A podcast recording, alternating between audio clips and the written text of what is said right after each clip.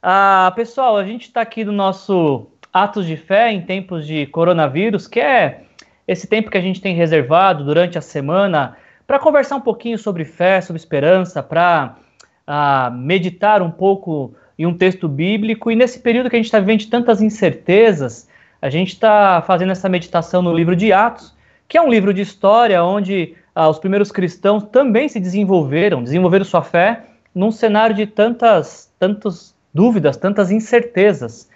E, e como a caminhada ela sempre é feita em companhia, como a gente costuma falar que o reino de Deus se faz com amigos, eu resolvi chamar um amigo para fazer isso comigo. Ah, para vocês que não conhecem, esse que está aqui com a gente dividindo tela é o Fernando. Eu vou deixar que ele se apresente. Fernando, fala um pouquinho de você e muito bem de mim nessa hora, para o pessoal te conhecer um pouquinho. Olha, é, não, não, é muito, não, não tenho muito o que falar sobre mim, mas eu tô, eu sou um, um, mineiro de coração, já tem 11 anos que moro aqui em, em Lagoa Santa, cidadezinha pertinho de Belo Horizonte, mas passei parte da minha vida adulta na capital, São Paulo, me casei lá e tenho, tenho dois filhos com a Esther. Sou companheiro do Wilson aí já há 20, mais de 20 anos. A gente começou pastoreando os jovens lá na Igreja Aliança da Vila Madalena e hoje a gente continua participando. Naquela época o pessoal reclamava que tinha dois moleques na frente do grupo, e eu acho que hoje a turma ainda continua reclamando, né? Tem, tem dois moleques pastoreando a igreja, né? Mas Deus tem sido gracioso com a gente, estamos aí. Para mostrar que quem faz é ele, né, Fernando? Que a gente tem é pouco, pouco a ver com, com tudo isso. A gente é ah, só o... um instrumento. Não, legal, Fernando. Ô, Fernando, a gente vai entrar no texto de Atos e eu, eu decidi, decidi, te convidar hoje. Primeiro, porque você é meu amigo e eu acho que amigo é para essas coisas. Eu falei assim pro Fernando, gente, eu preciso de uma cobaia para ver se esse negócio de, de live dividida funciona. E aí eu não pensei em ninguém melhor que o Fernando para ser a minha cobaia. Se a gente tem que fazer teste, é com amigos mesmo, né? Uhum. Mas além disso, Fernando, tem um. Uh, eu queria que você contasse um pouquinho o que você tem feito uh, todo dia, meio-dia que eu acho que tem um pouco a ver também com, com o texto que a gente vai meditar um pouquinho hoje. Como é que tem sido para você? De onde vem essa ideia do todo dia, meio-dia e como é que tem sido essa caminhada esses dias? Uhum. Tem um movimento de oração que nasceu na Igreja Batista de Água Branca, ali em São Paulo, na igreja do pastor Ed René, né? E esse movimento chama-se Todo Dia a Igreja Reunida num Lugar Chamado Oração. Esse movimento nasceu nesse momento de isolamento, para preservar a unidade da igreja, para mostrar que a igreja não depende dos seus prédios ou das suas estruturas físicas. E, por mais óbvio que isso possa parecer, para muita gente não é. A gente tem que explicar que a igreja são as pessoas e não o prédio. Então, nós aqui em Lagoa Santa, e tem muitas outras igrejas no Brasil que aderiram a esse movimento também, resolvemos nos encontrar todo dia, ao meio-dia, para orarmos. E ali nós temos um período de 30 minutos, onde a gente faz uma reflexão rápida e oramos pela nação, oramos pelos pedidos pessoais. Isso tem diariamente nos fortalecido nesses dias que a gente não consegue estar junto. Nesse dia que a gente não consegue nutrir o nosso emocional, dando um abraço no outro. Aquele fim de semana que a gente não consegue estar junto com a comunidade. Então, eu já tive relato de pessoas que me, me, deram um retorno dizendo: puxa, como nesses dias ao meio-dia eu me sinto conectado com todo mundo da igreja, mesmo Legal. estando aqui na minha casa, né? Então, esse movimento tem sido importante porque a gente tem a gente tem continuado a missão. Estamos orando como igreja e, e continuamos juntos.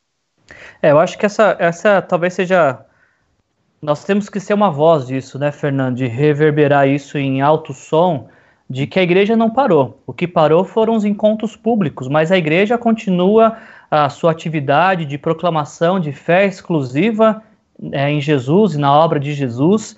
Uh, não é um prédio que nos define. Lógico que o encontro público ele é uma faceta da nossa espiritualidade, da nossa, das uhum. nossas disciplinas espirituais. E realmente é muito bom estar com as pessoas, mas em períodos de onde não podemos estar por motivos de força maior, isso não uhum. significa que a nossa fé muda, muda ou deixa de perde um pouco da sua da sua essência, da sua força, uhum. porque nós não podemos encontrar. E também acho que esse tempo é proveitoso.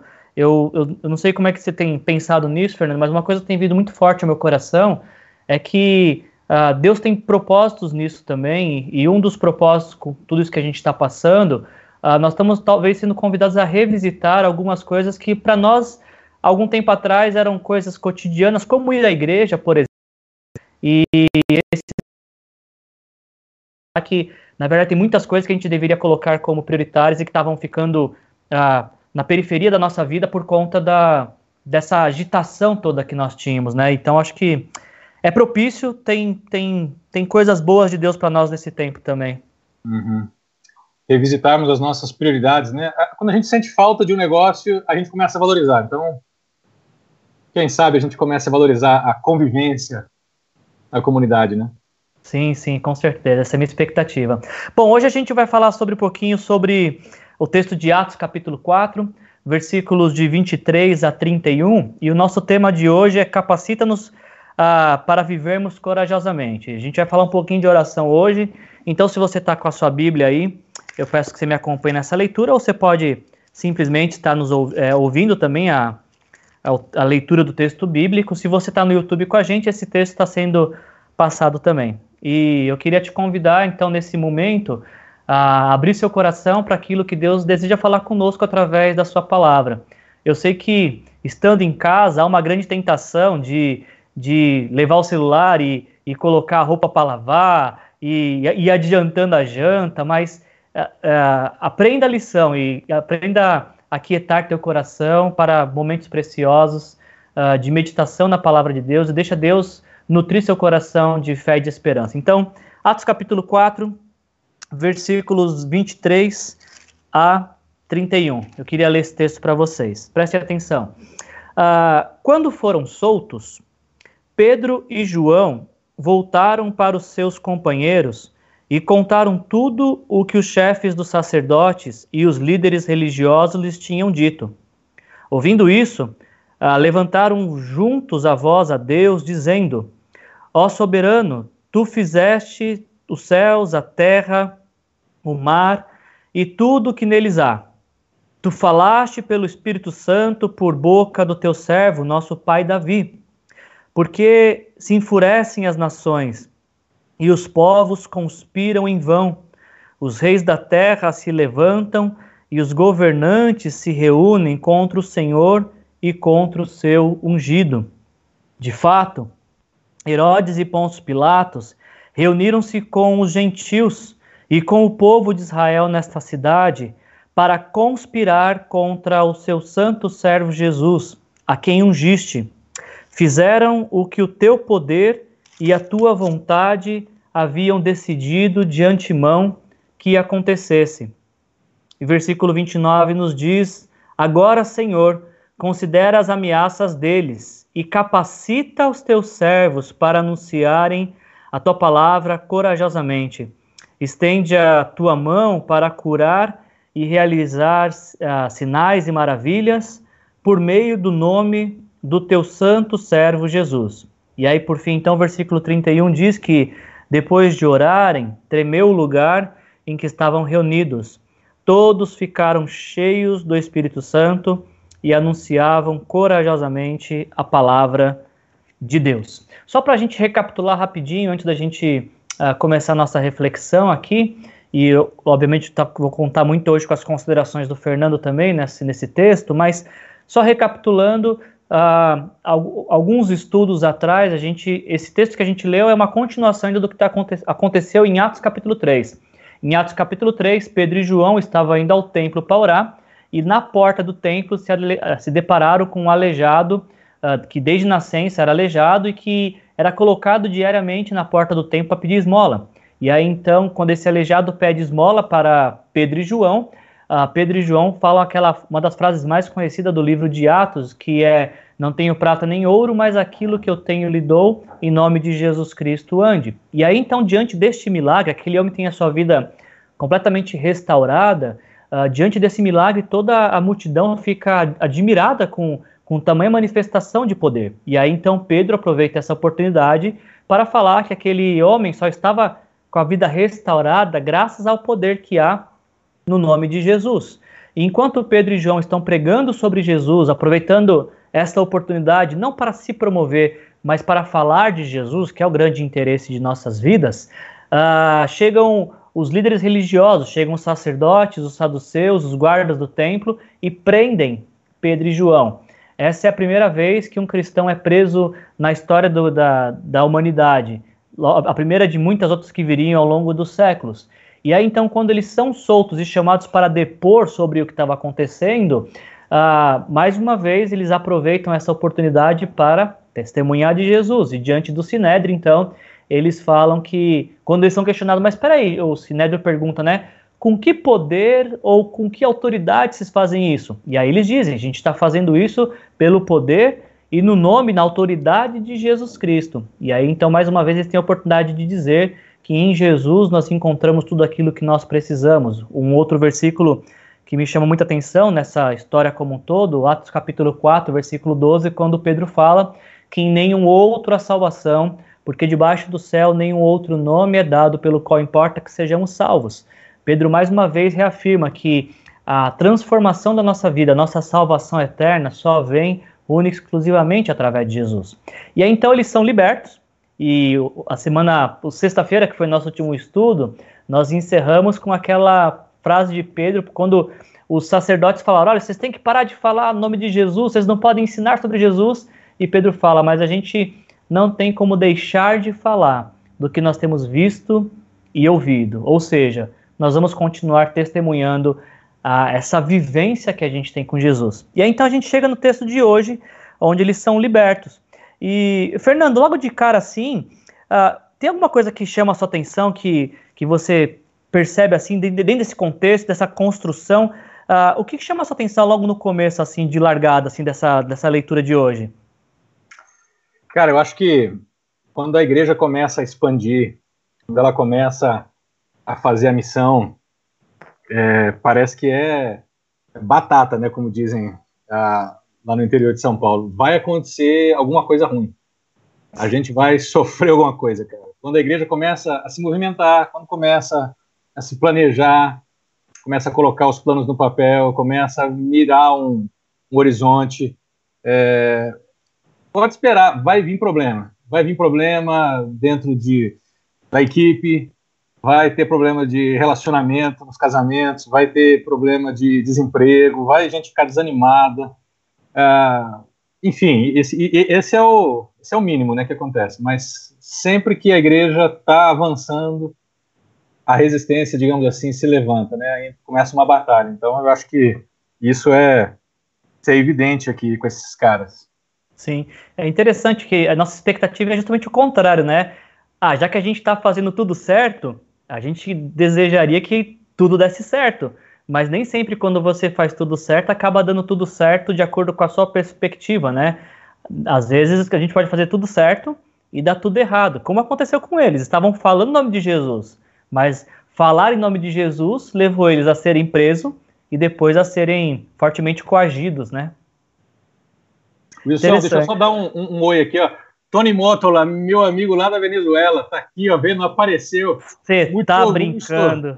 Escute Augusto TV, irmão. Vamos falar aí depois, depois, ok? Chegamos na Venezuela? Estamos na Venezuela, cara. Ei, diretor, para. Eu acho que eu vou parar em alta hoje, viu, diretor? Eu vou, vou... Esse é o último programa que a gente já para em alta já. É, Seja bem-vindo, pessoal da Venezuela. Tem mais alguém aí que você está visualizando que você gostaria de cumprimentar e dar um alô? Não, cara, por enquanto só no Instagram, só o Tony mesmo, mais ninguém. Legal. É bom, né? A gente tá, como a gente tá falando, né? O reino a gente constrói com amigos. É bom ter, Muito legal. ter alguns amigos conosco. Muito bom, gente. Então, bacana pensar nesse sentido, né? De que uh, esse é um assunto que a gente gostaria de evitar. Então, por isso que a gente, como a gente gosta de evitar, vou deixar que você fale. Uh, mas é interessante pensar, né, Fernando, como que, que a crise promove crescimento. Não existe, parece que não existe crescimento sem crise, né? Porque uhum. parece que a crise é que justamente que nos movimenta, nos tira de um lugar de comodismo. É, Você não tem crises... essa impressão? Não, eu não tenho essa impressão, eu tenho essa, essa certeza. Na prática, na prática é isso que acontece com todos nós. A gente começa a entrar numa, numa estabilidade, numa velocidade cruzeiro na vida, e parece que aos poucos a gente vai se acomodando, né? Vai se uhum. desviando, e aí a gente começa a se desviar de algumas coisas que são essenciais, por quê? Porque a gente está estável. Então, quando a gente está estável, a gente não precisa se agarrar em nada. Uhum. Aos poucos, a gente começa a abrir mão de princípios pequenos, coisas bobas, sim, sim. coisas tolas, mas que ao longo da jornada vão nos desviando, né? Então... E, e olha que interessante, porque uh, esses discípulos estão diante do mesmo sinédrio que condenou Jesus. Uhum. Esses discípulos, alguns dias atrás, eu não sei a cronologia exata de dias, aqui em Atos capítulo 4, possivelmente mais de dois meses, porque foi depois do Pentecostes, né? Uhum. Uh, mas esses discípulos que alguns meses atrás estavam escondidos com medo do sinédrio que condenou Jesus, que estavam com medo da mesma condenação, uhum. agora estão diante desse sinédrio, né? E uhum. diante dessas ameaças, a, a, você falou de, de princípios, de coisas importantes, a, essa crise, essa essa ameaça que eles sofreram uh, gerou neles uma única atitude, que é da oração. Porque o texto que a gente lê diz que uh, então eles são libertos, e aí eles vão direto conversar com seus companheiros, eles retornam para, para a igreja, uhum. e, quando, e diz o versículo. Diz o versículo 24, ouvindo isso, ou seja, quando eles ouviram o relato, agora a atitude já não é mais se esconder, a atitude agora não é mais ficar amedrontado com a ameaça da morte. Não, a atitude agora é oração. Ouvindo isso, eles levantaram juntos a voz a Deus. Bacana isso, né, cara? Pensar que, que uma crise também nos coloca de joelho, mas não de joelhos como quem está vencido, mas de joelhos como quem está reconhecendo a, a soberania, a grandeza de Deus e aquilo que Deus é capaz de fazer, né? É, você vê que um dos caras que é protagonista nessa história é o Pedro. Sim. E o Pedro é o mesmo cara que, alguns dias antes, estava lá diante do Sinédrio, seguindo Jesus de maneira secreta. Uhum. E olha, olha o crescimento, olha a, a, a, curva que Pedro fez nesse período, principalmente com Sim. as crises que ele viveu. Então ele sai de um momento onde ele não consegue assumir Jesus publicamente e nem frente às autoridades num contexto de perseguição. Uau, isso é legal, hein? Para agora poder, é, no capítulo anterior que vocês conversaram aí, né, ele, ele olha para os caras e, e, diz o versículo 13 do capítulo 4, né, vendo a coragem uhum. de Pedro. Então, contraste, né? Um contraste. O cara era um covarde. E agora o Espírito Santo foi derramado sobre ele, transformou ele num homem corajoso para o reino, né? Então, acho que isso é, isso é visível. E claro que também, com a crise, ele se volta para a verdadeira maneira como se, como se luta, né? Porque lá no Jardim do Getsemane ele puxou a espada para cortar a orelha do soldado. Sim. E aqui ele dobra o joelho e fala: Não, eu vou orar a Deus. Será que esse homem foi transformado então pelo poder do Espírito Santo? Ah, não tenho dúvida. Eu acho que é isso que acontece. As nossas crises, elas nos, nos levam à maturidade, né? Amadurecimento. E, e, reconhecer a grandeza de nossas vidas, né? O texto segue, então, uh, nos mostrando essa oração que eles fizeram, né? E me chama a atenção uh, que, diante de um cenário de crise, de opressão, de onde eles foram coagidos, a oração deles não é Deus nos livra, Deus nos tira uhum. dessa, Deus providencia um escape, Deus mata esses que estão perseguindo a gente. Não, a, a oração, eles fazem uma oração muito bonita e essa oração começa reconhecendo quem é Deus e mais especificamente a soberania de Deus. Interessante, eu, isso mexeu comigo muito hoje meditando esse texto, Fernando, porque uh, eu, eu, nesse cenário certamente ia falar Deus, coitado de mim, Deus, por que o Senhor permitiu que isso acontecesse comigo? Eu tô uhum. ali pregando sobre Jesus, anunciando Jesus, e aí eu sou preso, sou ameaçado. Não, Deus. Ou faria como Elias, né? Já deu para mim, não sou melhor que, que os meus irmãos.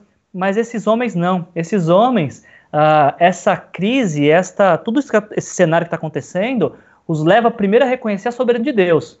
Uhum. Deus, tu és soberano. Tu fizeste todas as coisas. Quando a gente quando, quando a gente vai ganhando consciência de quem Deus é, como que ele é essencial na nossa vida, e detalhe, é, é, essa, essa não é uma lição que se aprende meramente através do intelectual, isso é um negócio que é na prática, então, ao longo da vida, você vai andando com Deus, você vai tomando umas cacetadas, E você começa a perceber o seguinte: cada vez que você volta os seus olhos para Deus, cada vez que você se dobra diante dele, de maneira misteriosa ele te abraça. Ele às vezes te corrige, vezes ele te consola, mas a verdade é que ele te abraça. Então, quando a gente ganha essa consciência dessa, dessa soberania de Deus, a gente vai perdendo o medo de algumas coisas. Uhum. Eu acho que esses caras aqui, quando eles fazem, quando eles começam a fazer essa oração, é, eles estão começando a perder o medo de perder a vida. E Interessante isso, hein? Estão começando a perder o medo de perder a vida, que eu acho que é um caminho onde todos nós estamos caminhando. A gente só não se deu conta disso. É, até porque se, se, se permanecemos vivos, é porque Deus permitiu. Mas uhum. se partirmos, também tem permissão de Deus sobre isso, né? Uhum. Ah, o, nós temos um amigo em comum, uh, o Jeremy, e algumas semanas atrás o Jeremy postou uma, uma foto, uma mensa um, um texto de, de um cantor americano que diz: Nós não perdemos o controle da vida, porque talvez tudo isso que a gente está passando nos faz imaginar: Nossa, perdemos o controle. Não, nós não perdemos o controle da vida. O que nós perdemos foi, foi a ilusão de que estávamos no controle. Uhum. E é importante nesse tempo de crise a gente lembrar disso, que uh, Deus é soberano e de que todas uhum. as coisas que, que acontecem acontece com permissão de Deus. E é inclusive isso que eles estão falando na oração deles, né? Uhum. Essa oração, primeiro desperta neles a sensibilidade, porque eles falam, uh, uh, no versículo 25, tu falaste pelo Espírito Santo por boca do teu, do teu servo, nosso pai Davi. Ou uhum. seja, a crise coloca eles em oração, e a oração uh, desperta neles essa sensibilidade de, de ouvir a voz de Deus. Agora eles conseguem, diante da crise, no momento de crise, ler as escrituras e, uhum. e interpretar a história pelo texto bíblico. E não o contrário, interpretar o texto bíblico pelos acontecimentos. Ah, está acontecendo isso. Não, não. A, a, história parece que, que é lida com uma outra lente agora. Ela é lida com a lente do evangelho, com a lente das escrituras. Uhum. Não, é, porque vai mudando tudo, né? Assim, o Espírito Santo sobre nós vai nos dando uma perspectiva diferente. Mas olha só, nasce no meio, nasce durante a crise esse negócio. É bom destacar, né? Eu acho que quando, quando, quando a gente olha para o nosso momento atual, talvez a pergunta que a gente tem que fazer é: Deus, o que, você vai fazer em mim durante esses dias? Sim. Para que ponto você vai me levar na minha caminhada? É, eu, eu, sei, tem muita gente orando: Deus, por favor, me salva, Deus, não me deixa perdeu o emprego, não perdeu. Eu sei, é legítimo esse negócio. É, há lugar para isso, né? Não, não tem problema. Mas talvez a pergunta mais honesta que você tenha que fazer é: Deus, como que o Senhor está me transformando e vai me transformar ao longo desse período que a gente vai entrar? Eu vou me tornar alguém mais corajoso ou a minha covardia vai aumentar? Sim. É, eu acho que isso até a gente vê na, na, na, no final da oração deles, a partir do verso 29, porque eles começam no versículo 29, esse finalzinho de oração, dizendo: Agora, Senhor, considera as ameaças deles. Ou seja, eles não estão desconsiderando ou minimizando ah, o cenário que eles estão vivendo. Como você acabou de falar, Fernando, realmente é legítimo ficarmos preocupados com uhum. nossa saúde. Ah, eu tenho pais ah, que já, já estão categorizados no grupo de risco, meus sogros. A gente bate aquela preocupação que é legítima nós, seres humanos, né? Uhum. Então é, eles, eles também não estavam desconsiderando o, o ambiente, o cenário que, que eles estavam vivendo. Mas me parece que tinha algo que, que você conseguia levantar a cabeça e ver por cima da circunstância, por cima do cenário, porque eles falam, Senhor, versículo 29, considera as ameaças dele e capacita os teus servos para anunciarem a palavra corajosamente. Ou seja, a prioridade não é a circunstância, eu preciso enxergar acima dela, e hum. eu, quando eu, eu olho por cima da circunstância, o que eu enxergo é a missão, é a vocação de vida, é aquilo para qual nós somos criados, que é, real, é tornar hum. Deus conhecido. E isso me chama muita atenção nesse sentido, porque eles poderiam falar, Senhor, considera a ameaça deles, nos protege, nos livra, nos guarda, define isso, converte eles. Não, não, não. Senhor, tem ameaça, mas nos capacita, mesmo em meio à ameaça, mesmo em meio a dificuldades, mesmo em meio a tantas lutas, nos capacita a anunciar a palavra corajosamente. É, o, o, testemunho de Jesus na história sempre foi a prioridade da igreja. A gente que acabou pegando outras coisas como prioridade, né?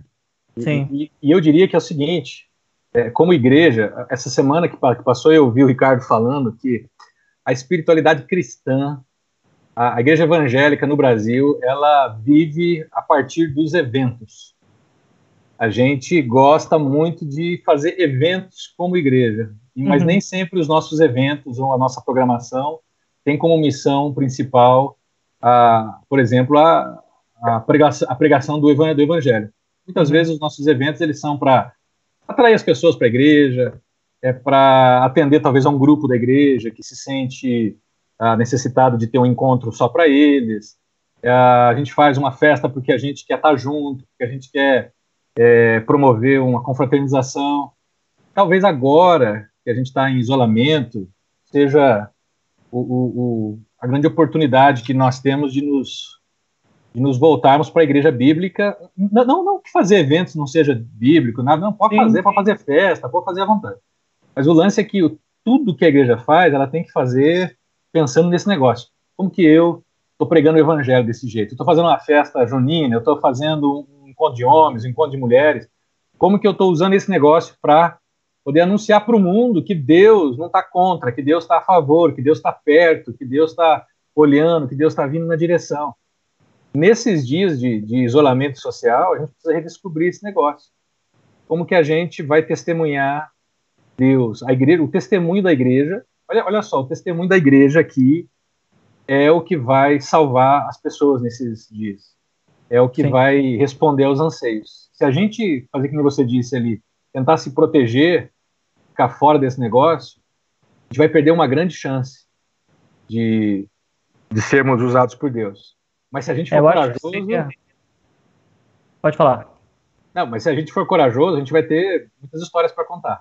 É isso que eu, isso está muito forte no meu coração, Fernando. Eu realmente não quero, porque essa pandemia vai passar. Todas as outras que a gente passou na humanidade passou. Essa é mais uma que vai passar. Mas eu não queria que ela passasse e que no término dela a história que a gente tivesse para contar foi de que nós nos escondemos ou de que nos preocupamos apenas com nossas próprias vidas. Eu, eu realmente acredito nisso, Fernando. A gente está tendo uma oportunidade de ouro para falar da nossa confiança, da nossa fé em Jesus, uh, da nossa expectativa de que Deus é soberano, como a gente acabou de ler. Ele é soberano, ele está no controle de todas as coisas. Ele tem nos guardado, ele tem nos proporcionado tempo de paz, mesmo nesse tempo de, de tantas dificuldades. Então, eu espero que cada cada cristão, cada discípulo de Jesus entenda que, que a missão é maior do que a circunstância que a gente está vivendo e que a gente não perca essa oportunidade. Estamos diante de uma grande oportunidade. Concordo com você, meu amigo.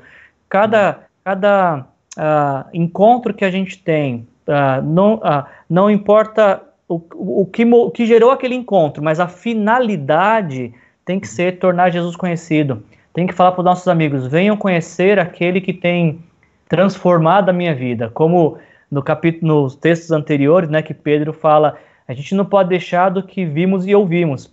Parece que esses homens estavam exalando Jesus, transbordando Jesus a todo momento. Cada oportunidade era uma oportunidade de falar de Jesus. E isso é marcante no, no livro de Atos. Você já viu o versículo 30? A, a, extensão da oração deles, quando eles dizem assim: estende a tua mão para curar e realizar sinais e maravilhas por meio do nome do teu santo servo Jesus estão dizendo o seguinte, olha, no meio dessa crise que a gente está vivendo, dessa perseguição, que, que, ainda ela é meio velada aqui, né, no capítulo 4, Sim. ela vai se intensificar mais para mais frente, mas aqui ela ainda está acontecendo. Ela é tá suave ainda, né? É suave, ela está começando. Mas esses caras já perceberam que a coisa vai, vai engrossar. E eles estão dizendo o seguinte, Deus, no meio dessa crise, nós não queremos ser aqueles que acusam. Nós não queremos ser aqueles que chegam e dizem assim, tá vendo? Olha, Deus está julgando. Olha, tá vendo? Ó, prepara a tua vida, é, senão, olha, a morte vai te, te visitar. Não, ele está dizendo, nós queremos ser aqueles que proclamam as boas novas de salvação. Então ele diz assim, olha, é, estende a tua mão para curar e realizar sinais e maravilhas. A igreja, nesses dias de crise, ela, ela, ela não é para encontrar uma resposta, por exemplo, para o coronavírus. Eu, eu tenho visto uma turma mas viajando assim, cara, tentando encontrar os, os eventos apocalípticos, escatológicos, né? Não, porque Jesus, uhum. ó, teve até um papo que Jesus ia voltar no sábado aí, cara, e não Você tá rolou, tá entendeu? É, não, não, não, rolou. Mas tem, uma, mas, tem mas tem uma galera que tá assim numa neura de ah, que agora é o final dos tempos. Cara, o fim dos tempos começou desde que Jesus ressuscitou, ponto. Ah, mas está tendo pragas, está tendo pandemias, é a volta de Jesus. Isso aí tem há dois mil anos. Sempre a teve, né? O que, o que a gente, como igreja, tem que perceber é o seguinte: quando a crise emerge, a igreja precisa encarnar o evangelho na prática. Ela, ela, ela se torna, ela se torna Jesus visível para as pessoas e não uhum. alguém que fica lá dizendo: olha, está voltando, agora fica atento, que senão tu vai ficar. Para com isso vai curar, vai, vai, vai fazer os sinais e maravilhas que Deus quer usar através de você no meio dessa crise. Ou seja, ao invés de, de disseminar o medo e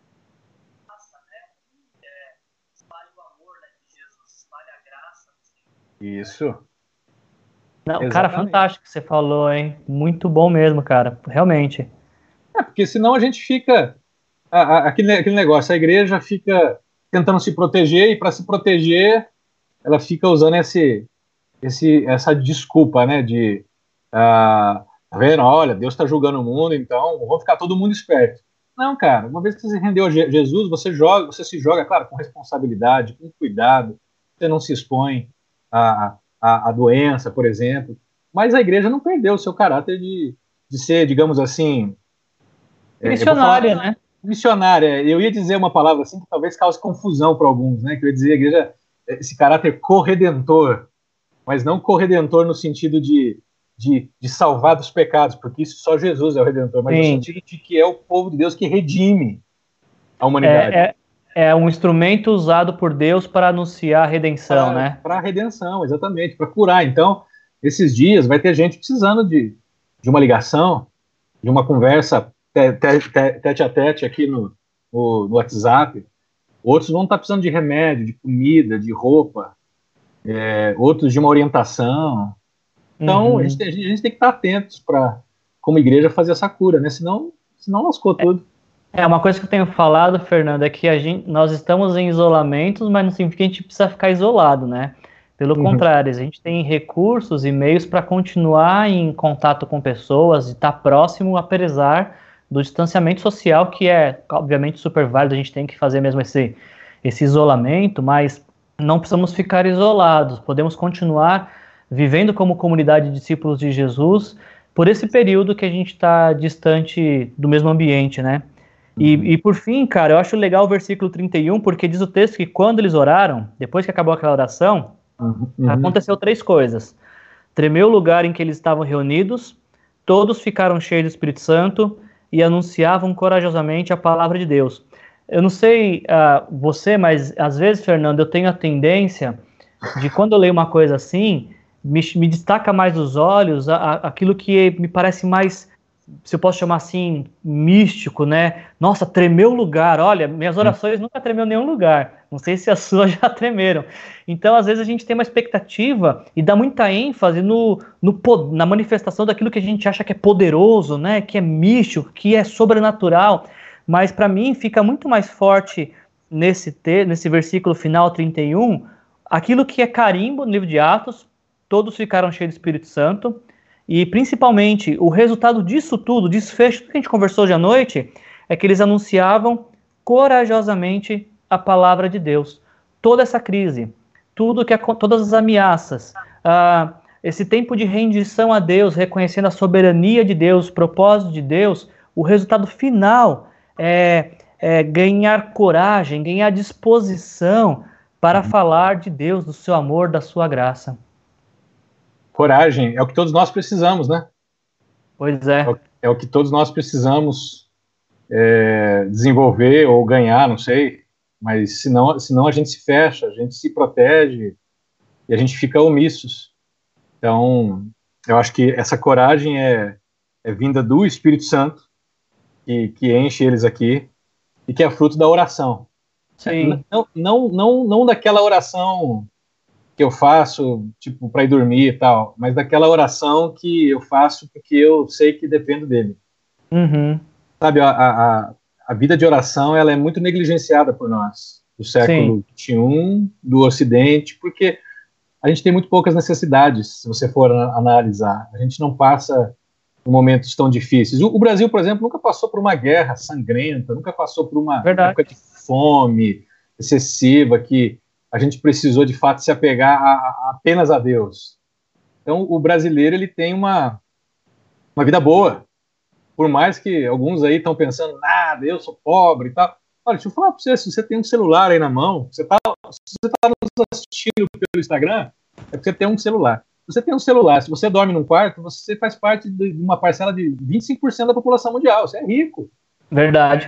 Então, a gente nunca passou por momentos difíceis como a Europa, por exemplo, como a África, e sempre é, é, teve momentos na história onde eles estavam lá na lama, cara, não tinha comida, tinha doença demais.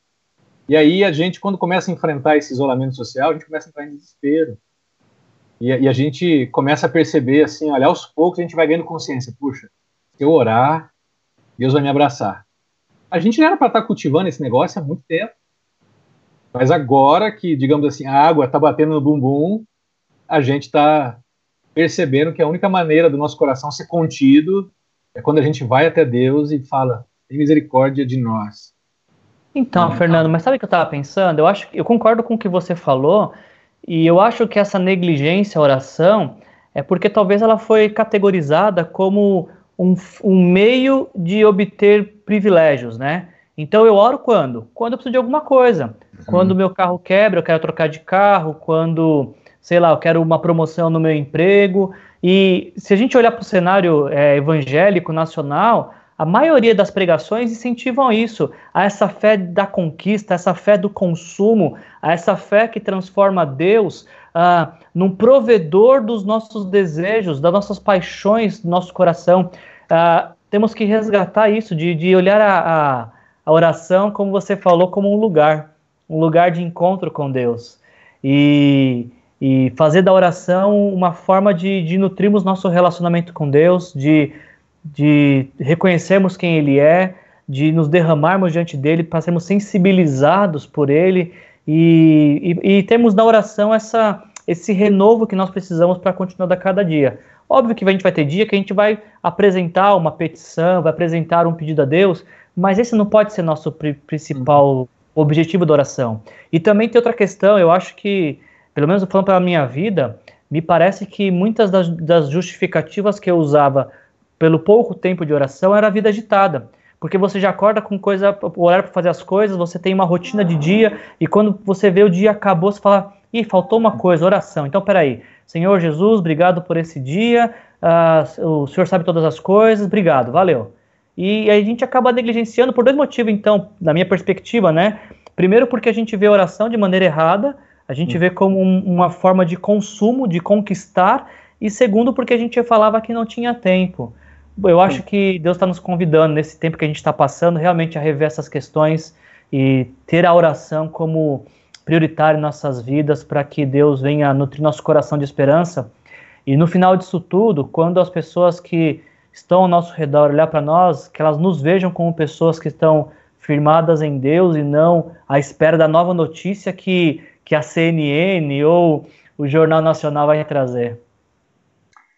Com certeza, meu irmão a gente vai aprender a orar nesses dias. Podem, podem ficar, ficar tranquilos, querendo ou não. Quem não, quem já orava antes, vai seguir a sua rotina, vai seguir experimentando isso. Nada mas mudou, quem, né? É, mas quem não fazia isso, fica tranquilo, meu irmão, minha irmã. Próximos meses vai ser um aprendizado muito bom para você é, orar e descobrir em Deus não a fonte de, a, de alguém que resolve os teus problemas. Porque, olha, para mim não tem coisa mais absurda. Tudo bem, eu, a gente pode orar pelo pão de cada dia, é o que Jesus nos ensina, né, a dizer no, no Pai Nosso. Mas para mim a coisa mais absurda que tem é a gente ficar fazendo umas oraçõezinhas triviais, como se Deus não fosse nos atender se nós não fizéssemos. Coisa do tipo, ah, Deus, meu dentinho tá doendo aqui, você pode pôr sua mãozinha aqui para Pô, vai no dentista tal. A, a, a, eu acho que as orações que nós precisamos nos empenhar em orar são aquelas orações que têm a ver assim com as dificuldades externas, mas aquelas orações que falam para Deus assim, ó, põe a sua mão dentro do meu interior e muda, transforma o meu caráter, transforma o meu, meu, meu âmago. né, é, transforma minhas intenções, as minhas motivações, porque o meu comportamento eu consigo mascarar, mas as minhas intenções não. Então, essa oração é a oração que a gente vê quando o Salmo 119, que é o salmo que eu estou vendo com o pessoal ao longo dessas semanas, cada dia eu vejo um trecho deles. Esse camarada que fez esse salmo aqui, ele está sempre pedindo, Deus, olha, quem dera se o meu coração fosse firmado nos teus caminhos, na obediência. E a obediência é uma coisa é de dentro, não é uma coisa de fora. Né? E é por isso fala... que a gente tem que orar todo dia, né? Porque todo dia a gente precisa ter essa rendição, né? Esse tempo de reconhecer é, que quem é Deus, né? É, alcança-me com tua misericórdia, alcança-me com o teu amor, não me deixa a tua palavra sair dos meus lábios. Ó, tá preocupado com algo interior. E, e, eu acho que nesses dias que estão chegando aí, que já chegaram, mas que vão ficar um pouco mais complicados, nós vamos começar a orar do tipo, coisas do tipo, Deus soberano, que fizeste os céus, que nem os apóstolos oraram ali, é, me dá capacidade de suportar esse negócio, me dá capacidade, me dá discernimento. Se eu fosse reescrever essa oração, né, talvez Boa, eu diria assim. Bom exercício. Ó, agora, Senhor, considera as, a crise que está vindo sobre nós e capacita os teus servos para anunciar a tua palavra corajosamente, mesmo que a gente não tenha mais dinheiro, emprego, mesmo que a gente esteja com medo. Nós, se o medo nos alcançar, é, lança fora o nosso medo baseado no teu amor, estende a tua mão para curar e realizar os sinais e maravilhas por meio do teu santo servo Jesus, através de nós. Olha, cara, é, é uma oração Fantástico, ousada. Eu, e, e, eu, quando falo isso, eu não falo assim porque eu estou nesse ponto, pelo contrário. Eu me dispus a fazer o, o todo dia o lugar de oração. Preciso confessar os meus pecados para vocês. É, eu, eu, me dispus a fazer esse horário porque eu sabia que eu teria que estar todo dia, pelo menos de segunda a sábado, ao meio-dia ali com a igreja. Mas eu me dispus porque eu preciso desse negócio. Uhum. Porque se eu ficar nesse isolamento social aqui e eu me desconectar da comunidade, eu, eu vou ficar perdendo tempo. Sim. Então, sim. então é uma disciplina para mim. Eu preciso encontrar esse caminho. Por isso que eu fiz disso uma disciplina para mim, que tem sido uma para nós. Não, concordo com você. Eu tô, você não tá sozinho nessa não, viu, cara? Eu também reconheço essa necessidade, essa disciplina de, de colocar Deus realmente em primeiro lugar.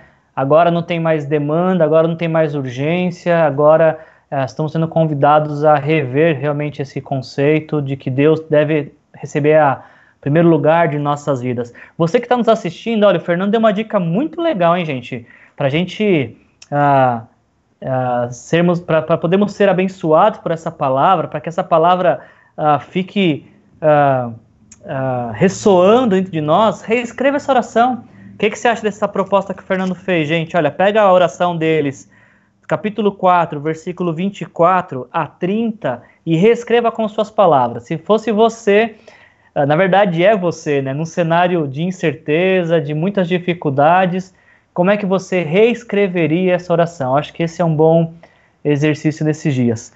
Fernando, pô, cara, que legal ter você com aqui, meu amigo. Obrigado, viu? Obrigado a você. Essa é mais uma historinha que a gente vai ter para contar dessas histórias de 21 anos que a gente tem. É, para mim é um, uma grande alegria. Eu olho para a história da minha vida e, e eu vejo você em vários capítulos e é bom a gente, mesmo você aí em Lagoa Santa, eu aqui em São José, saber que a distância não, não desfez nossa amizade, a gente continua bons amigos. Uhum. E eu tenho certeza, cara, que uh, quando eu tenho dificuldade, eu preciso de alguém, eu sei que você é uma dessas pessoas com quem eu posso abrir o coração. A gente está nessa jornada junto mesmo. Junto. E obrigado por estar junto com a gente aqui hoje à noite, viu, meu? Cara, foi um prazer, foi um prazer enorme dividir esse momento contigo. É, é, essa caminhada do pastorado é impossível de se trilhá-la sem amigos. Então, verdade. Ter você junto aí tem sido um alento para minha alma, meu coração. Obrigado pela persistência nesses anos.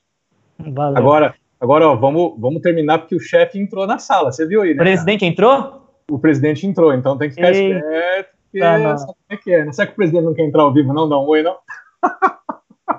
Eu acho que ele entrou só para vigiar se a gente está indo bem. Daqui a pouquinho é. ele já vai sair já. É, deu só uma olhada, né? Tá bom. Ô, presidente, quiser falar um oi, pode falar, presidente. Eu acho que ele só entrou, ele não tá nem ouvindo, viu? Mas deixa. É, só para ver se os caras estão falando alguma coisa, né? Meio estranho. produtivo. Pois Mas é. legal. Gente, vocês estão nos assistindo, eu queria orar pela vida de vocês. Uh, se eu puder, feche seus olhos, vamos orar. Pai, em nome de Jesus, te agradecemos por esse tempo tão, tão precioso, Senhor. Obrigado por essa palavra que o Senhor nos permitiu uh, nos debruçarmos sobre ela nesta noite, Senhor, nessas reflexões. E te agradecemos, Senhor, por esse alimento da nossa alma para o dia de hoje, Pai. Eu quero te agradecer, Pai, pela vida do Fernando. Obrigado por esse companheiro de jornada de tanto tempo junto, Senhor. E como é bom saber que a nossa jornada ela teve dia para começar, mas ela não vai ter dia para terminar, porque seguimos daqui até a eternidade juntos, confiando naquilo que Jesus fez por nós na cruz, Senhor. Eu oro pela vida de cada pessoa que dedicou seu tempo a assistir essa essa live, até que estamos assistindo pela, pela gravação. Senhor, desperta no coração de cada, cada um desses ouvintes, Senhor, essa expectativa de depositar toda a confiança no Senhor, de rever suas orações e também de reconhecer quem é o Senhor, Pai. Nós estamos passando por esse tempo de dificuldade, Senhor, mas Tu és soberano, Senhor. Nós queremos nessa noite relembrar isso, a Tua soberania, a Tua graça, a Tua grandeza, Senhor e sabemos que tudo isso vai passar. E quando tudo isso passar, Senhor, que sejamos encontrados como aqueles que confiaram no Senhor, que depositaram toda a sua fé e esperança no poder que há no nome de Jesus, Senhor. Obrigado por cada pessoa que está aqui, Pai. Que o Senhor toque em cada coração nessa noite para que eles se sintam amados pelo Senhor e saibam que, que o Senhor uh, se preocupa com eles mais do que eles podem imaginar. Eu te louvo e te agradeço em nome de Jesus. Amém.